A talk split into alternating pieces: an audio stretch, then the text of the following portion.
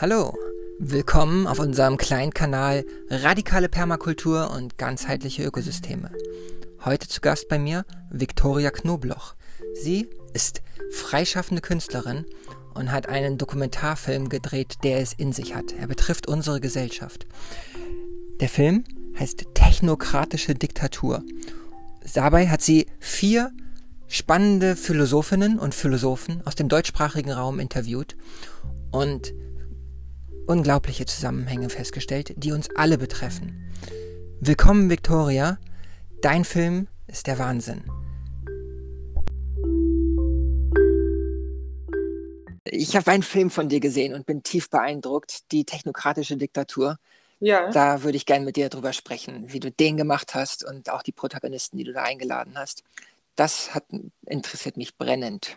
Ja, können wir gerne machen und vielen Dank für die Einladung zum Gespräch und dass dich eben äh, dieses ja etwas düstere, aber eben auch wichtige Thema äh, interessiert, ja. Ja, wie bist du darauf gekommen? Also was ist dein, dein Hintergrund?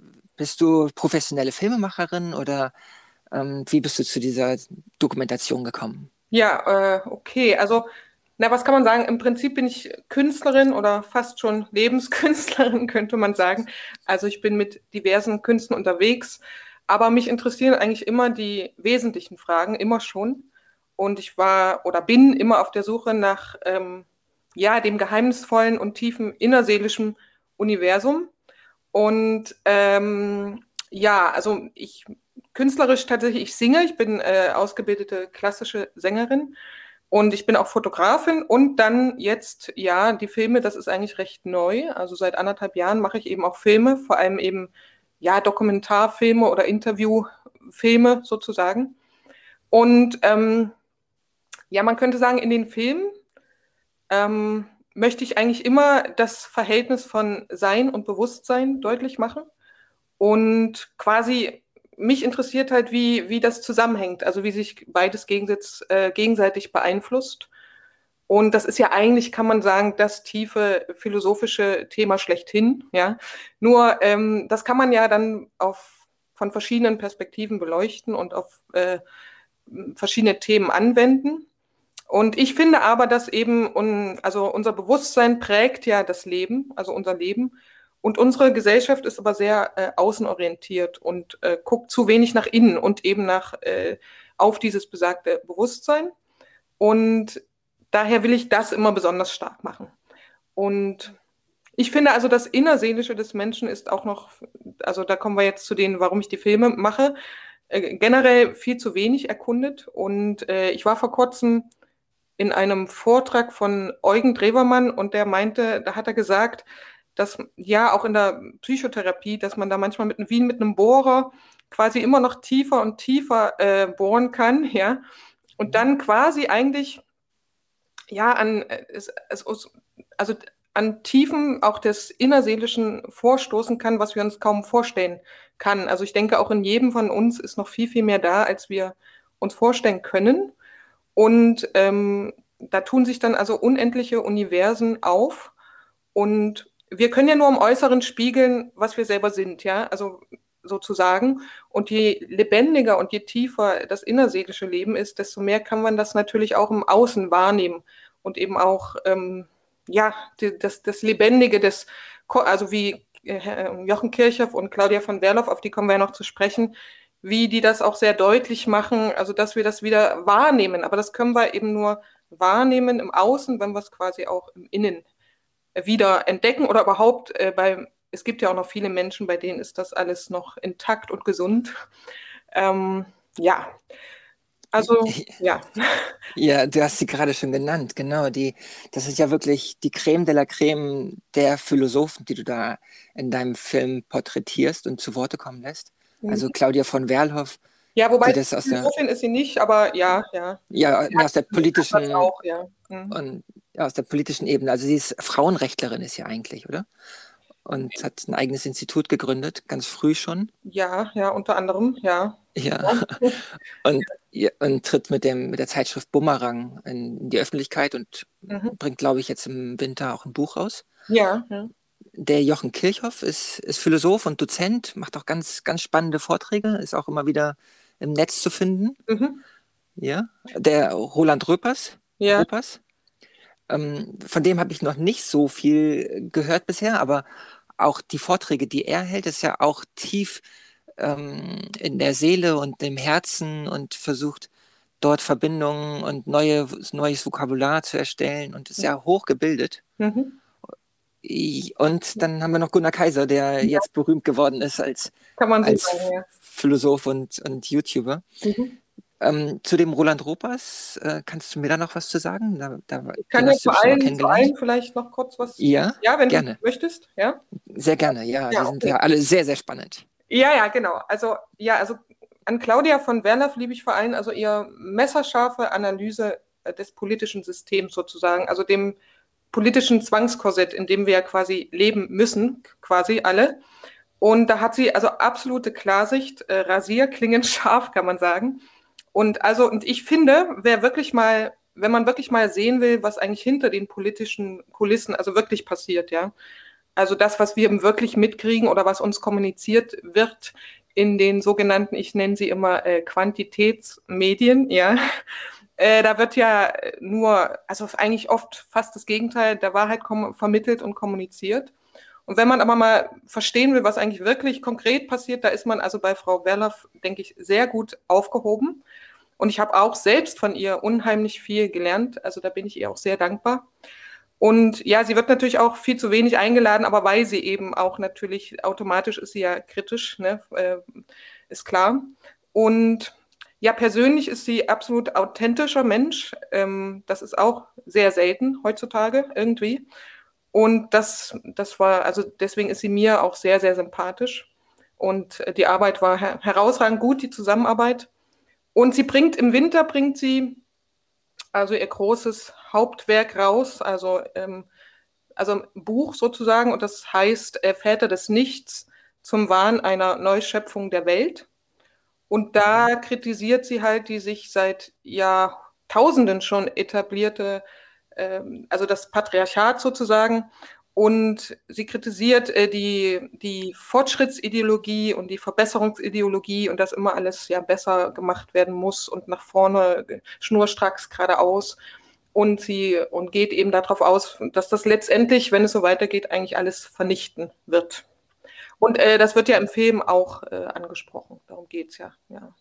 Ja. Darf ich noch ergänzend dazu, ja, weil ich ja. habe sie so erfunden, dass sie empfunden, dass sie das Leben sehr, sehr hoch hält.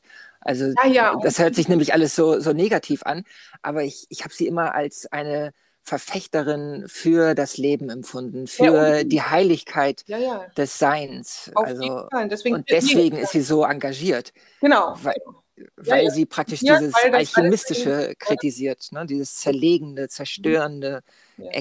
was nicht auf Erkenntnis beruhend ist, sondern, sondern dieses Auseinandernehmende und dabei stirbt dann halt der Organismus, den man versucht zu erkennen, wie das kleine Kind, was den Wurm in der Hand hält und ihn auseinanderreißt mhm. und nicht versteht, dass sie ihn damit nicht erkennt, sondern nur zerstört hat. Richtig, und das ist ja auch eben das Problem der modernen Naturwissenschaft. Genau, ja.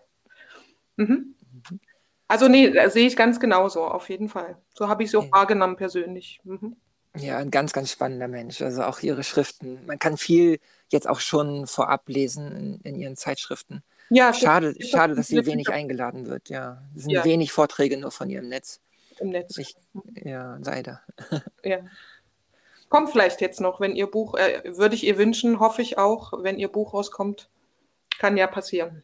Ja, vielleicht tragen wir auch, und dein Film hat ganz sicherlich auch ein bisschen mehr ja, ja, hoffe ich, hoffe, beigetragen. Ja, genau. ja, und ähm, der nächste Kandidat ist Jochen Kirchhoff, äh, ein großartiger Naturphilosoph und Philosoph überhaupt, ja. Und äh, ich habe ihm das auch gesagt, dass ich ihn als tief religiös äh, empfunde oder äh, empfunden habe und empfinde.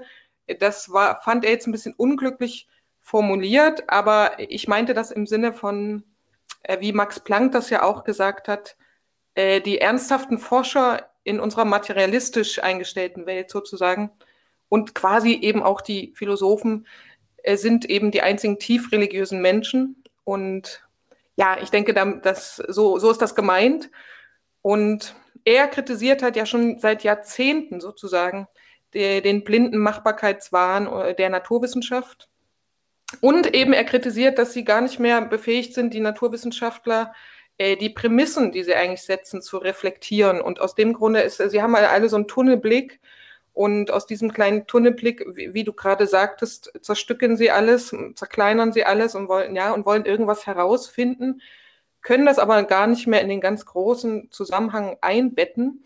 Und aus dem Grund hat es natürlich, auch wenn es blind ist, wenn es ist, ist keine böse Absicht eventuell, aber es hat dann einfach eine Zerstörungsgewalt, die dem Ganzen innewohnt. Und ähm, das macht er schon seit Jahrzehnten ganz deutlich. Und er hat auch einen sehr metaphysischen Zugang und, äh, und er hängt quasi die ganzen Geschehnisse immer sehr in, in kosmische, komplexe Zusammenhänge ein. Und ich finde, sein Talent ist eben natürlich und äh, großartiges Talent, ähm, dass er also die besagte Unendlichkeit, über die er auch reflektiert, dadurch dann natürlich im Denken und Fühlen der, also derjenigen, die sich damit beschäftigen oder mit ihm auseinandersetzen oder äh, die Bücher lesen oder Vorträge anhören, dass das ja dann in, in dem, in, im Geist und der Seele desjenigen, der das reflektiert, hervorgerufen wird. Also, und das ist natürlich ein großartiges Talent. Dazu sind ja eigentlich auch Philosophen da, dass sie quasi die Perspektive ähm, des, desjenigen, des Rezipienten sozusagen ein bisschen erweitern können, ausweiten können und dadurch sich dann eben die Perspektiven und das Weltbild verändern kann. Und da hat er ein großes Talent, finde ich ganz äh, großartig und er hat auch ganz tolle Bücher geschrieben und er hat ja auch einen YouTube-Kanal, wo man sich ganz viele philosophische Vorträge quasi anhören kann, ja. Ja, und auch sein Podcast-Kanal, den höre ich nebenbei bei der Feldarbeit. Das ist so schön. Das, das ist das, oder? oder hat er noch was?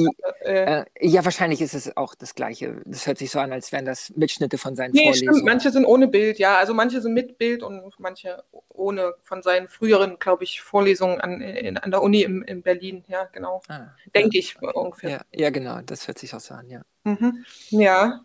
Ja, und dann, wie du schon sagtest, äh, Roland Ropers, ähm, das hast du ja schon gesagt, hat ein großes Talent im Entschlüsseln von Sprache, äh, beziehungsweise Wiederbeleben von Worten, könnte man sagen, ja. Und die wir einfach oft benutzen, ohne dass wir äh, uns deren, das geht mir tatsächlich auch so, ohne dass wir deren wahre Bedeutung eigentlich noch wahrnehmen. Und da ist er ziemlich bewandert und auch sehr talentiert, finde ich. Das macht er mit großem Elan. Also da hat er irgendwie eine Leidenschaft für. Und er betreibt ja Sprachforschung auch vor allem im spirituellen Bereich und hat auch viele Bücher geschrieben, äh, zum Beispiel Mystiker, da stellt er ganz viele eben, vor allem, ich glaube, deutsche, naja, weiß ich nicht, auf jeden Fall europäische Mystiker vor. Und das ist natürlich Leute, die ein das da ein äh, Interesse haben, sehr inspirierend, weil da kann man dann natürlich, wenn man dann äh, quasi was jemanden interessant findet, dann da weiter sich rein vertiefen und über die Leute lesen. Ich glaube, so war das auch angedacht. Und ja, in Deutschland bin ich immer auf der Suche nach Menschen, die sich um das spirituelle Erbe bemühen. Und ich finde, da stößt man halt äh, früher oder später äh, unweigerlich auf Roland Ropers und er, er, macht das auch mit, mit Herzblut. Ja, hast du ja auch so äh, wahrgenommen, ne? Dachte ich. Ja, genau, dass er den, den Kern oder diese vergleichende Religionsphilosophie macht. Also, dass er diesen mhm. Kern aller Religionen herausfindet, ja. wo drin sie sich überschneiden. Und das ist häufig wahrscheinlich in der Mystik auch so.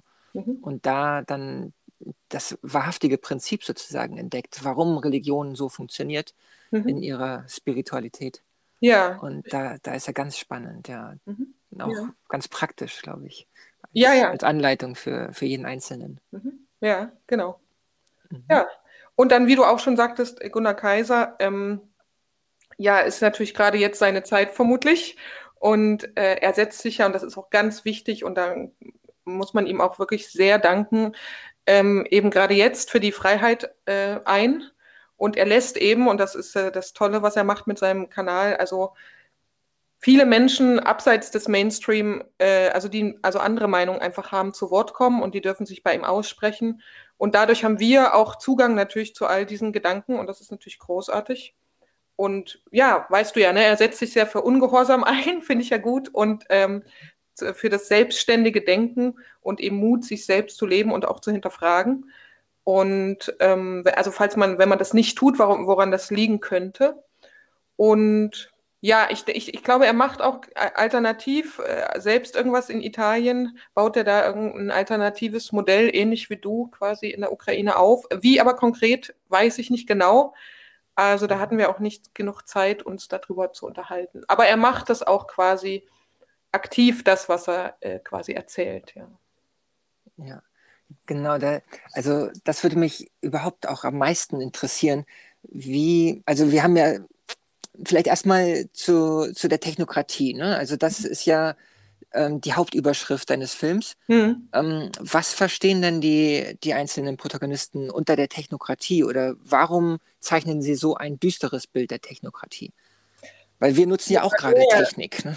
ja, sicher. sicher. Ja. Ähm, äh, ja, wo fangen wir da an? Also es wird vor allen Dingen kritisiert der Machbarkeitswahn, also der modernen Naturwissenschaft.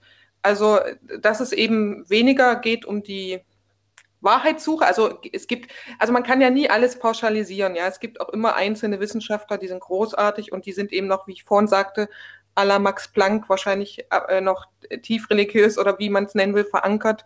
Und die gibt es natürlich, aber wir reden immer von, ich sag mal, der Mehrzahl, ja.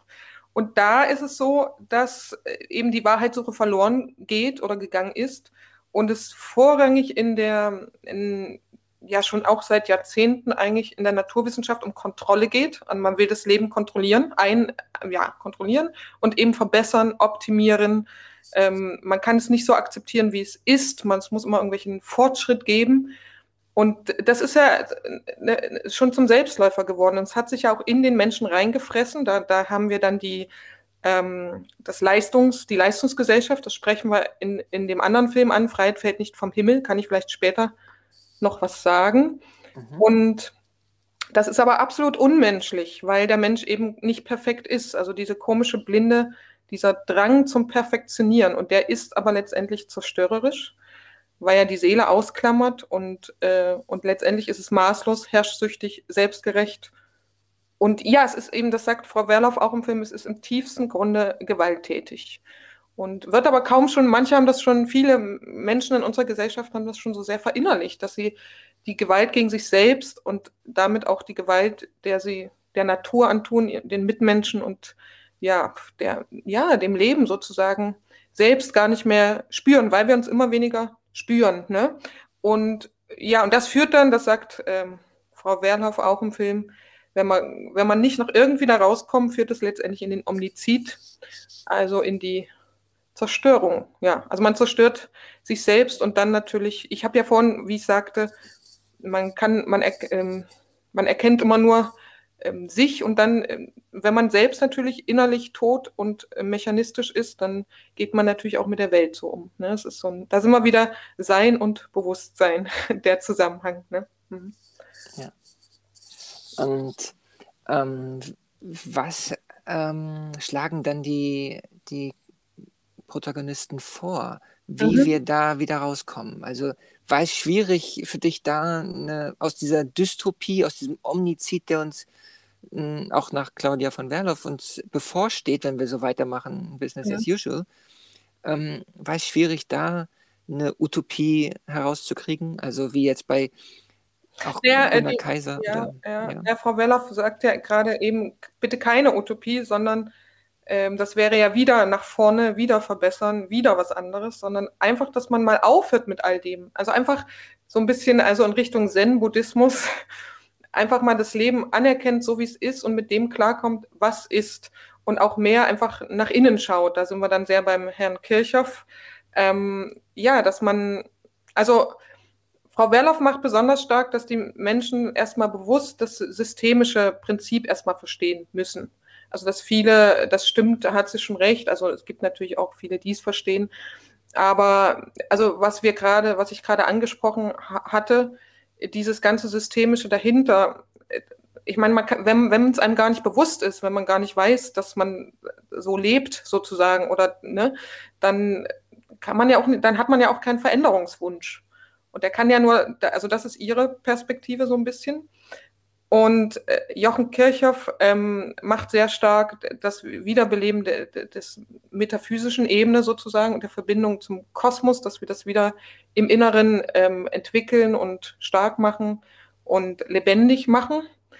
Ähm, äh, ja, Roland Ropers ähnlich. Ähm, und ähm, ja, Gunnar Kaiser, wie gesagt, wie, wie du so ein bisschen, der meint halt, ähm, also Sie sehen es alle, also auch Jochen Kirchhoff meint ja eher, es müssten noch ähm, andere Elemente, also wenn, wenn wir so weitermachen, wie wir es tun, und ähm, eigentlich gibt es, das hatte ich im Vorgespräch dir schon erzählt, so sehe ich das ein bisschen auch, es ist wie bei einer Krankheit, also wenn es, wenn jemand, also nehmen wir mal die Krebserkrankung bis zu einem gewissen Grad sozusagen, äh, kann man, wenn man das rechtzeitig entdeckt, versteht und dann anders macht, kann man bis ab einem, bis zu einem gewissen Grad äh, das noch heilen und wieder gesund werden und, äh, und, ne, und, aber man muss dann ein anderes Leben vermutlich danach führen. Und wenn man aber einen gewissen Grad überschreitet, auch systemisch sozusagen, oder in der Krankheit, dann, dann gibt es einfach kein Zurück mehr. Ne? Und die also die Protagonisten eigentlich vom Gefühl haben schon leider alle das Gefühl, dass wir es eigentlich schon überschritten haben. Ähm, aber natürlich, die Hoffnung stirbt zuletzt. ja. ja. Ähm, und äh, vielleicht, es, es gibt ja auch immer noch den unbekannten Faktor, den wir alle noch gar nicht kennen, der dazwischen kommen kann. Oder wie äh, Jochen Kirchhoff das sagt, kosmische Wirkkräfte, die ein, einwirken können. Und ähm, ja, und Gunnar Kaiser macht stark, dass wir eben, was wir jetzt konkret machen können, sind eben äh, parallele ähm, Alternativmodelle. Einfach, wir sind quasi mit dem Modell, so wie es ist, nicht zufrieden mhm. und machen, wie du ja auch äh, bei dir, machen also konkret praktisch was anderes. Also das wäre der ganz praktische Zugang sozusagen. Genau, dass, dass auch die, also die, diese Inseln der, der Hoffnung, ne, von denen auch mhm. dann die Rede sein kann, dass man Mm, ja, dieses Potenzial schafft, in dem sich die Menschen dann entfalten können und zu sich finden können. Richtig. Weil, weil es ist ja das Problem, dass viele in diesem System drin sind und da auch gar nicht raus können. Mhm. Also, wie du das auch gesagt hattest, äh, wenn jemand drei Kinder hat und ähm, einen Job hat, ähm, wo er ein prekäres Arbeitsverhältnis noch hat und da ja. vielleicht ein bisschen gegen den Strom schwimmen will, der hat es ja unglaublich schwer in unserer jetzigen Gesellschaft. Mhm. Ich glaube, Gunnar Kaiser spricht sogar in einem seiner Interviews einmal von, von einer verlorenen Generation, die jetzt entstanden ist. So, wie sollen die dann da wieder rauskommen? Wenn wir jetzt nicht die Hoffnung aufgeben wollen, dass es zu spät ist, sozusagen, Mhm. Was können wir dann anderes schaffen? Also wie schaffen wir es, wie Jochen Kirchhoff das sagt, ähm, diese Verbindung mit dem Universum wieder einzugehen, wenn wir gar nicht in die Ruhe kommen können? Und deswegen glaube ich auch und stimme diesem Gunnar Kaiser auch zu, dass wir Räume schaffen müssen, in denen wir keine Angst haben müssen, dem die Existenzangst sozusagen uns genommen wird, in dem wir sein können, wie wir sind und da uns dann entfalten dürfen. Aber ich glaube halt, das hängt auch stark mit konkreten physischen Dingen zusammen. Also zum Beispiel mit der Landfrage. Mhm. Also wenn, wenn wir keinen Zugang haben zu gutem Land, zu qualitativ hochwertigem Wasser oder guter Luft, ich glaube, das ist, geht uns ja allen so, dass wir diese Auszeiten immer wieder brauchen, um uns wieder aufzutanken. Mhm. Und wenn diese Auszeiten immer kürzer werden und die, ähm, die Beschäftigung, in der wir sind und der Druck immer höher, dann übernimmt halt diese Wucherung unserer Technokratie diktatorische Züge, mhm. die, wo wir dann die Kontrolle in unserem Leben auch verlieren.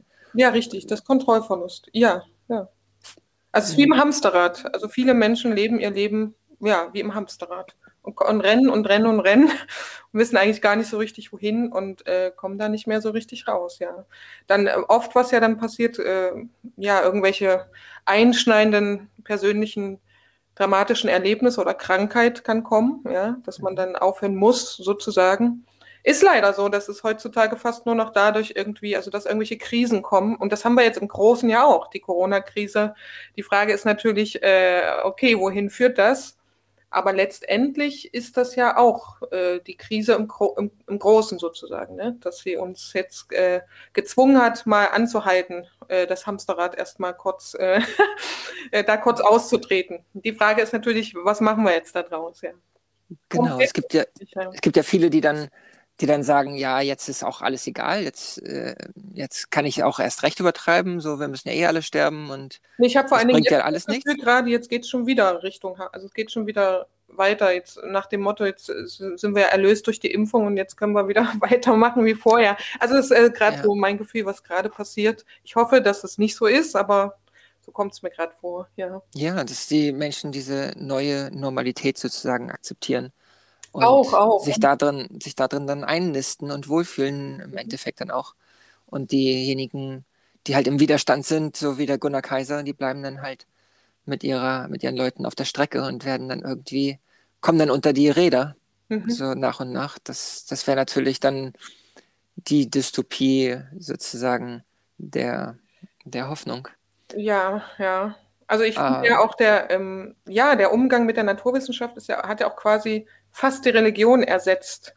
Also es ist, ähm, also ich finde letztendlich, ähm, ja, man hat das Gefühl, als ob uns die Naturwissenschaft zur Erlösung äh, zu, führen soll, zur Unsterblichkeit irgendwie. Und äh, ich weiß nicht, also auch gerade mit der Impfung, man erhofft sich da äh, ja die Erlösung von, also dass das Leben wieder normal wird, einfach wird, schön wird und eben man ist, kann nicht mehr krank werden, man kann nicht sterben und so weiter. Ne? Ja. Und ähm, ja, es kommt von außen die Erlösung. Ne? Die, also ja, genau. Die, wir, wir genau, dürfen, genau. wir dürfen einfach, also ich, ich würde das vielleicht so sehen, dass man, ähm, man konsumiert ja, äh, man verbraucht und man zerstört. Also es werden ja dabei Kräfte freigesetzt. Wenn wir jetzt davon ausgehen, hm. dass unsere Welt ja belebt ist, wie Claudia von Werlhoff das sagt, so, es gibt nichts Totes, alles ist lebendig, Richtig, ja. dann ähm, und wenn wir die, die lebendigen Teile jetzt zerstückeln, dann wird ja auch irgendwas freigesetzt. Mhm. Und es ist ja für jeden, wir haben das ja jetzt in den Kriegen, sieht man das ja, wenn man da ähm, gewalttätig interveniert und da Tod und Verderben bringt, dann ähm, bleibt das ja nicht ohne Folgen. Also damit schafft man ja wieder ähm, ja, Märtyrer, die dann sich rächen wollen. Oder mhm. wenn wir jetzt unsere Wälder zerstören, dann haben wir halt Probleme dann mit dem Klima oder mit dem Wasserhaushalt. Ja. Oder mit, mit dem CO2. Ja, aber das sind ja immer schon Symptome. Also ich glaube, das Grundproblem ist, dass der Mensch und das haben wir in der westlichen Welt ausgeblendet. Der Mensch hat ein Transzendenzbedürfnis, weil er einfach über seine Endlichkeit er weiß das einfach. Jetzt wird der normale Mensch sagen, ach, ich denke doch nicht immer, wenn er so um die 30, 40, ich denke doch nicht über meinen Tod nach, ich habe da überhaupt keine Angst und, und so weiter und so fort. Das ist mhm. natürlich, sitzt alles sehr tief und ist mehr oder weniger unbewusst aber es ist äh, vorhanden und das Transzendenzbedürfnis, was das, damit wird absolut falsch umgegangen, nachdem es wird also ins Außen projiziert. Das heißt, also diese Wahnsinnstechnokratie äh, möchte halt äh, das kontrollieren und quasi wirklich das Leben, also was wir jetzt in der Gesundheitspolitik äh, möchte es quasi im Außen äh, den, den Menschen perfekt machen, gesund machen und eben, wenn möglich, tatsächlich irgendwie unsterblich. Ja, und das ist aber, das ist aber das Gegenteil von Demut. Das Leben wird eben nicht akzeptiert, so wie es ist und angenommen, äh, voller Liebe und Demut. Und das ist tatsächlich ein teuflisches Unterfangen, wenn ich mal altmodische Begriffe benutzen darf. Und das führt uns dann in dieses Zwangskorsett und dann ähm, und äh, in, in dieses alles kaputt machen, weil das ist der falsche Weg quasi. Also das ja. ist mal, also das ist, was, denke ich, drunter liegt und einfach auch zu wenig angeguckt wird, glaube ich, ja. Dass man da praktisch nicht wieder rauskommt, wenn man damit einmal anfängt, so ein Symptom tiefer, ja, immer so ja. zu behandeln, dass man das Zersetzende nutzt, die zersetzende Kraft, die explosive Kraft, ja. dass man dann weiter versucht, die größeren Probleme, die damit aufkommen, auch deswegen dieses Hamsterrad, wo man halt immer schneller laufen ja, muss. Ja, ist wie eine Sucht, genau. Ja, wie, wie bei einem Süchtigen, genau. Der das braucht heißt, dann irgendwann auch immer mehr und, äh, und so weiter. Genau. Und muss schneller und mehr, genau. Das heißt, mhm. der, jeder Einzelne ist dann ja auch in dieser, in diesem Hamsterrad, in dieser Sucht ja, auf drin. Jeden Fall, auf jeden Fall, ja. Das heißt, ähm, wie, wie kann man denn das Bewusstsein darüber behalten? Also deswegen finde ich ja deinen Film auch so spannend, weil der ähm, ist ja ganz bewusst auch düster und, und stark äh, erschreckend aufgebaut, so dass man ja, so derjenige, der da ja. zuhört, ja, der, der wird, kann wachgerüttelt werden, ja, genau. weil da ja einem die, die Fakten auch so richtig äh, erschüttern können, genau. so dass man diese eigene persönliche Krise gar nicht mehr braucht ähm, die einen dann sozusagen zu Bewusstsein bringt und zu, einem, zu einer Verhaltensänderung, sondern indem du wahrscheinlich diese, diese Menschen zu Wort kommen lässt, die so, so tief in der Materie ähm, und das verankert sind und so, so tiefes Bewusstsein haben, mhm. dass wir davon ein Stückchen abbekommen können, um dann auszusteigen vielleicht, um unser Verhalten zu ändern. Das Aber in, in das welche... absolute Idealergebnis, äh, was du da gerade sagst. Ja, das wäre natürlich wunderschön. Äh, ob das nun immer dazu führt, glaube ich nicht. Aber ja. Oder du wolltest noch was fragen? Ja, ja, genau. Also wie, wie soll denn derjenige dann sein Verhalten ändern, wenn er jetzt sagt, okay, das ist alles schrecklich, ich sehe es ein, ich verstehe die Argumente und wenn wir nichts machen und die Technokratie, die stört mich eh, mhm. ähm, wie kann denn der Einzelne jetzt sagen, ähm, gut, ich gehe jetzt äh, den anderen Weg, ich will nicht mehr in dem Hamsterrad sein. Welche, welche Varianten haben wir denn überhaupt? Was hast du rausgefunden?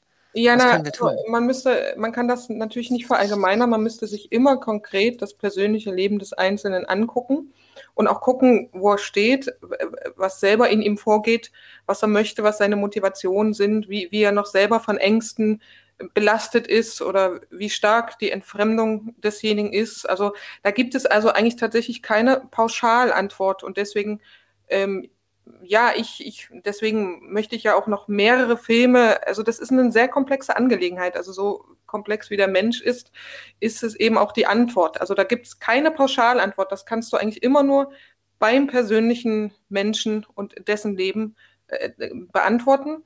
Mhm. Und, ähm, und, und da, da gibt es natürlich dann verschiedene Möglichkeiten. Also wie gesagt, erstmal erstmal erkennen, manchmal wird man sich ja gewissen Dingen erstmal bewusst, ja, wusste ich ja noch gar nicht. Und dann auf einmal kann, ne, allein, dass man irgendwas erkennt, kann natürlich das Leben wachrütteln und total verändern.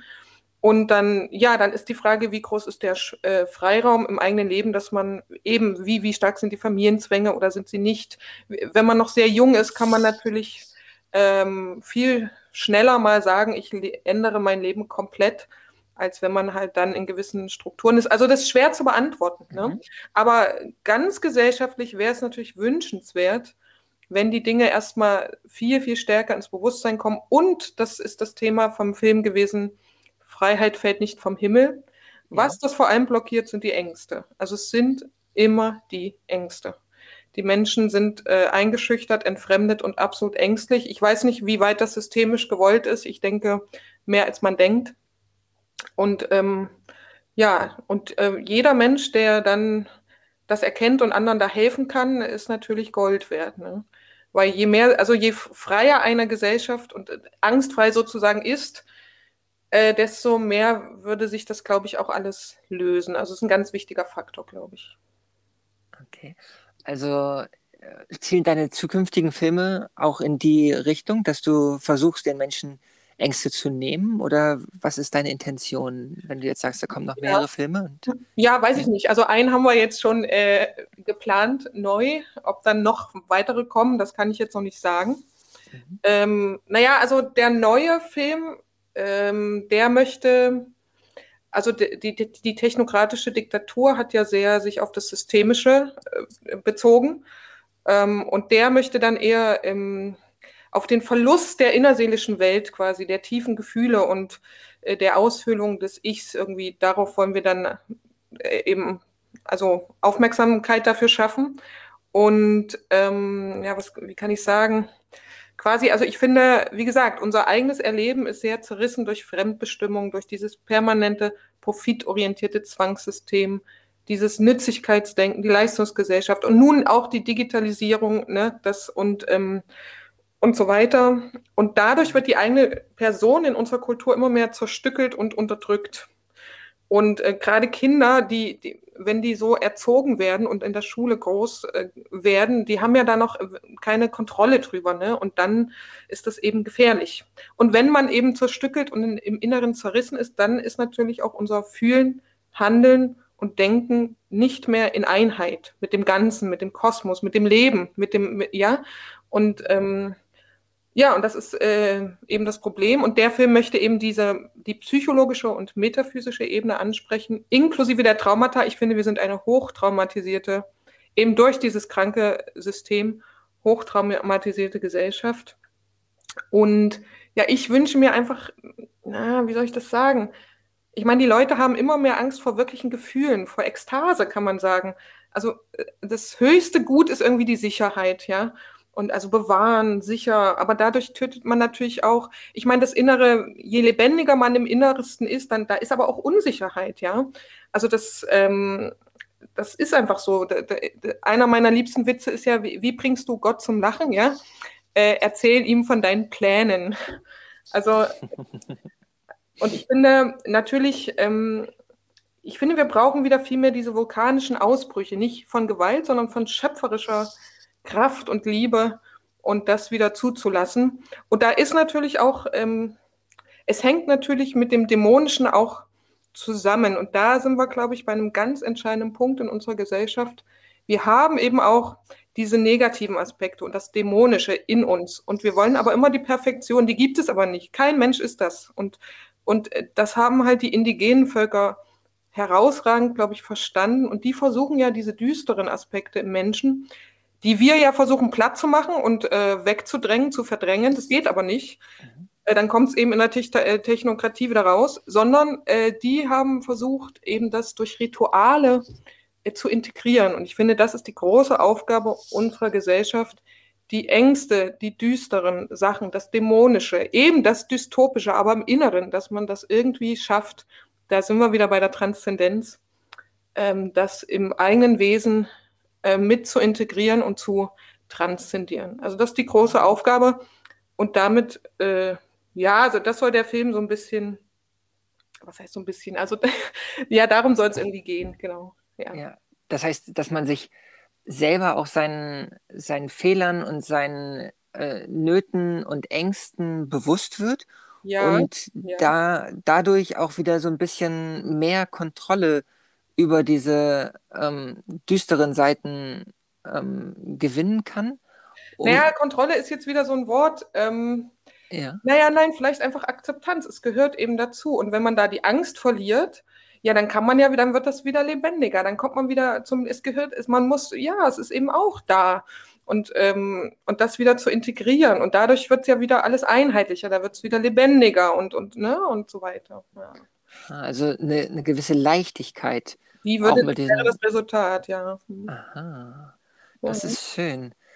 Ähm, ich habe jetzt noch, noch eine Frage mit dem äh, Jochen Kirchhoff. Da hast du gesagt, er hätte sich erschrocken oder wäre nicht ganz zufrieden mit diesem religiösen Begriff. Naja, ähm, einfach weil der Begriff Religion äh, ist ja oft falsch konnotiert und wird dann mit Christentum, ja. äh, ich glaube, so hat er das mit Christentum. Ja, ja, ja das, also er sieht genau, Religion ist ja, als der hörige Christ. Ja, nein, also so dachte ich. Also er, aber wahrscheinlich ähm, kamst du auch darauf, ähm, weil er ja auch sagt, er glaubt daran, dass ähm, wenn die Dinge sehr schief laufen, dass dann ähm, vielleicht äh, ja, spirituelle Kräfte auch in Erscheinung treten könnten, die die eingreifen, oder? Mhm. Habe ich, das, ja. hab ich das richtig verstanden? Ja, ähm, ne, er denkt, äh, er geht halt nicht von dem ganz eingeengten geozentrischen Weltbild aus. Also was wir ja im Christentum, da ist das Christentum nun deutlich ähm, beteiligt, was da entwickelt wurde. Wir sind, daher kommt das auch ein entscheidender Faktor, der hier mit reinspielt, dass wir empfinden uns als der Mittelpunkt, der Mensch jetzt, ja, und alles ist nur für uns da, die Tiere sind nur für uns da, die Natur ist nur für uns da, können wir alles mitmachen, was wir wollen. Und das sieht er halt überhaupt nicht so, also sehen alle nicht so von den Protagonisten. Und, ähm, und er denkt halt, das ist alles viel größer eingehangen. Er sieht das alles viel größer, universeller, kosmischer. Und da das so ist, äh, so habe ich es verstanden, also es kann sein, dass ich ihn jetzt falsch interpretiere, äh, dann tut mir das leid. ähm, aber und, und, und er denkt eben, dass wenn man sich von diesem eingeengten, geozentrischen, äh, ich, ja, er macht das immer stark, dass wir uns davon ein bisschen lösen und viel weiter äh, seelisch und auch äh, empfinden und denken und, und, und dass es eben Kräfte gibt, die wir gar nicht eben wahrnehmen können. Also wenn man geozentrisch denkt und fühlt, kann man das gar nicht wahrnehmen. Und das meinte ich am Anfang, wo ich ihm vorgestellt hatte. Er will immer, dass ich glaube, diese ganze innerseelische Wahrnehmung, dass das sich deutlich erweitert und größer wird. Und er glaubt, äh, er ist völlig davon überzeugt, dass das, ich weiß nicht, ob du schon mal von Giordano Bruno gehört hast, ähm, der hat ähnlich gedacht, also die, die, dieser Unendlichkeitsaspekt eben weg von der Geozentrik und äh, ich glaube, so ist das gemeint. Und da können natürlich dann Kräfte, die wir nur nicht wahrnehmen, die sind natürlich eigentlich immer schon da, sozusagen. Die können dann da eingreifen und, und mitwirken. Also so habe ich es verstanden. Kann aber sein, dass mhm. es natürlich äh, nicht ganz stimmt. Da müsste man mit ihm nochmal drüber sprechen. Äh, ja. Ja. Hm. ja, okay. Ähm, und wie ist dein Glaube? Also hast du Hoffnung oder was glaubst du? Also ist die Erde ein bewusstes Lebewesen und oder gibt es Kräfte, von denen wir nichts wissen? Was ist da dein, dein Glaube oder dein, deine Hoffnung? Hast du sowas? Also ich denke, es gibt unendlich vieles, was wir nicht wissen. Und ich bin also auch davon überzeugt, dass unser Bewusstsein noch sehr in den Kinderschuhen ist und unserer Wahrnehmungsfähigkeit. Und deswegen war, ist ja auch das Anliegen des neuen Films erstmal, ich meine, selbst das, äh, das geht ja noch, ist ja noch vor dem, was Jochen Kirchhoff will, dass erstmal wieder die innere Welt, das eigene Ich, die inneren, was sind denn meine Gefühle, meine wahren Gefühle und, und, und, und, und das erstmal wieder hochzuholen, zu intensivieren. Und das kann natürlich sich immer weiter dann ähm, ausbreiten. Na klar, dass man sensibler wird erstmal für die Natur, wieder für die Umwelt und dann, und das kann man immer erweitern, erweitern. Ja, dann glaube ich schon, ja. Und das interessiert mich auch und ähm, das finde ich ganz wesentlich. Das ist eigentlich wirklich bis ins Unendliche. Und dann löst man sich quasi, kann man sagen, die Person ja selber auf. Und da kommt, gehen wir jetzt, äh, dann kommt man sehr in den äh, religiösen, spirituellen Bereich. Deswegen sagte ich, Jochen Kirchhoff ist im Kern ähm, äh, dann doch tief religiös. Ja. Mhm. Also es hat was mit dem, mit der, mit dem Unendlichen und, äh, zu tun und das würde dann in die Einheit führen. Aber das sind sehr tiefe Themen.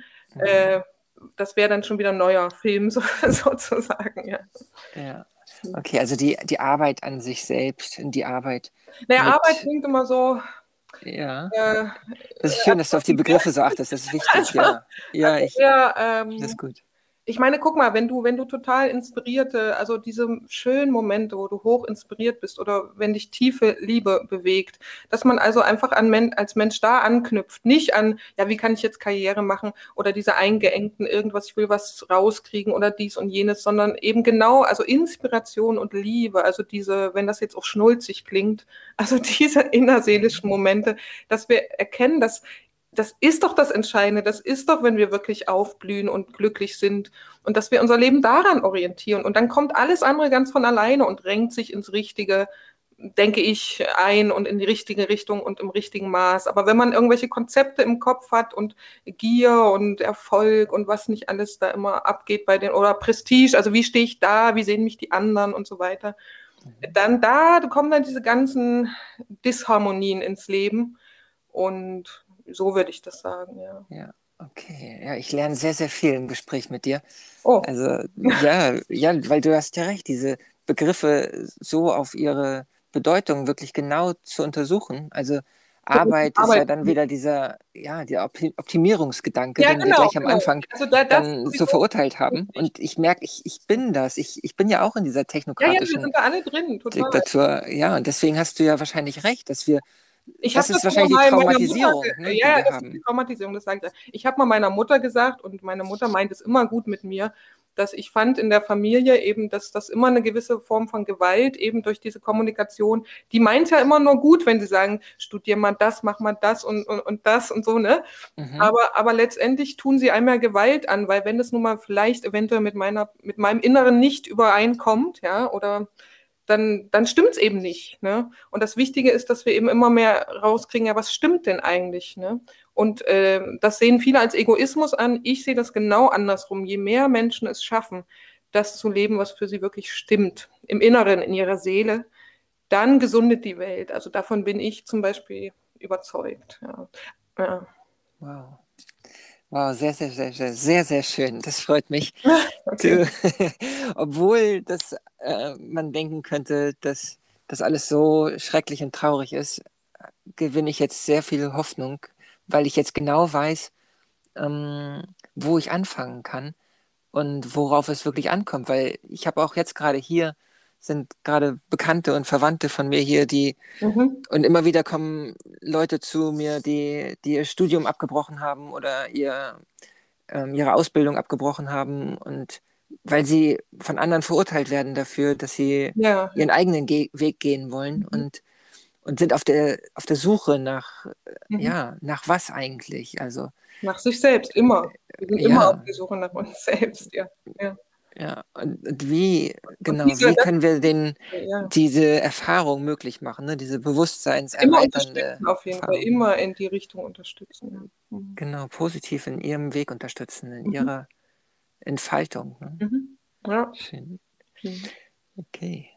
Vielleicht lassen wir es dabei und ähm, ich hoffe einfach, wir sehen uns auch mal so in Person und nicht nur äh, ja, mit den Medien. Ja, okay. ja, ich würde gerne, ich komme bestimmt irgendwann mal in die Ukraine. Das sah ja wunderschön aus in deinem Video da, ja. Ja, diese Hochalm der Huzulen ja, sind toll. einfach ja, mystische Plätze, würde ich fast sagen. Deswegen ja, ja. ich so, mhm. so ein offenes Ohr für die, die Mystiker unter den Philosophen. Ja. Da oben stehen ja diese uralten Buchen sind das ja teilweise, das sind ja große Buchenurwälder, mhm. die dann da von den Huzulen auf den in der subalpinen Stufe bewirtschaftet wurden und da dann Weiden draus gemacht wurden, Schafsweiden. Aha, und dann stehen immer noch einzelne uralte Buchen, 300, 400 Jahre alt, ähm, auf einer Freifläche auf mhm. 1500, 1800 Meter Höhe mhm. und geben da so ganz erzählen da ihre Geschichten und da entstehen auch die ganzen Quellflüsse für die Thais, die dann auch in die Donau fließt. Mhm. Also eine ganz, ganz spannende Region hier in den Karpaten. Kraftvoll klingt so, ja. Ja, mhm. also ich mhm. freue mich, dich hier mal bewirten zu dürfen und ja. danke und dir dann Gegend hier zu erfahren. Weiterhin alles Gute erstmal. Mhm. Vielen Dank für das Gespräch, ja. Danke dir auch von Herzen. Ja, okay. Okay, auf Wiederhören. Ja, ciao.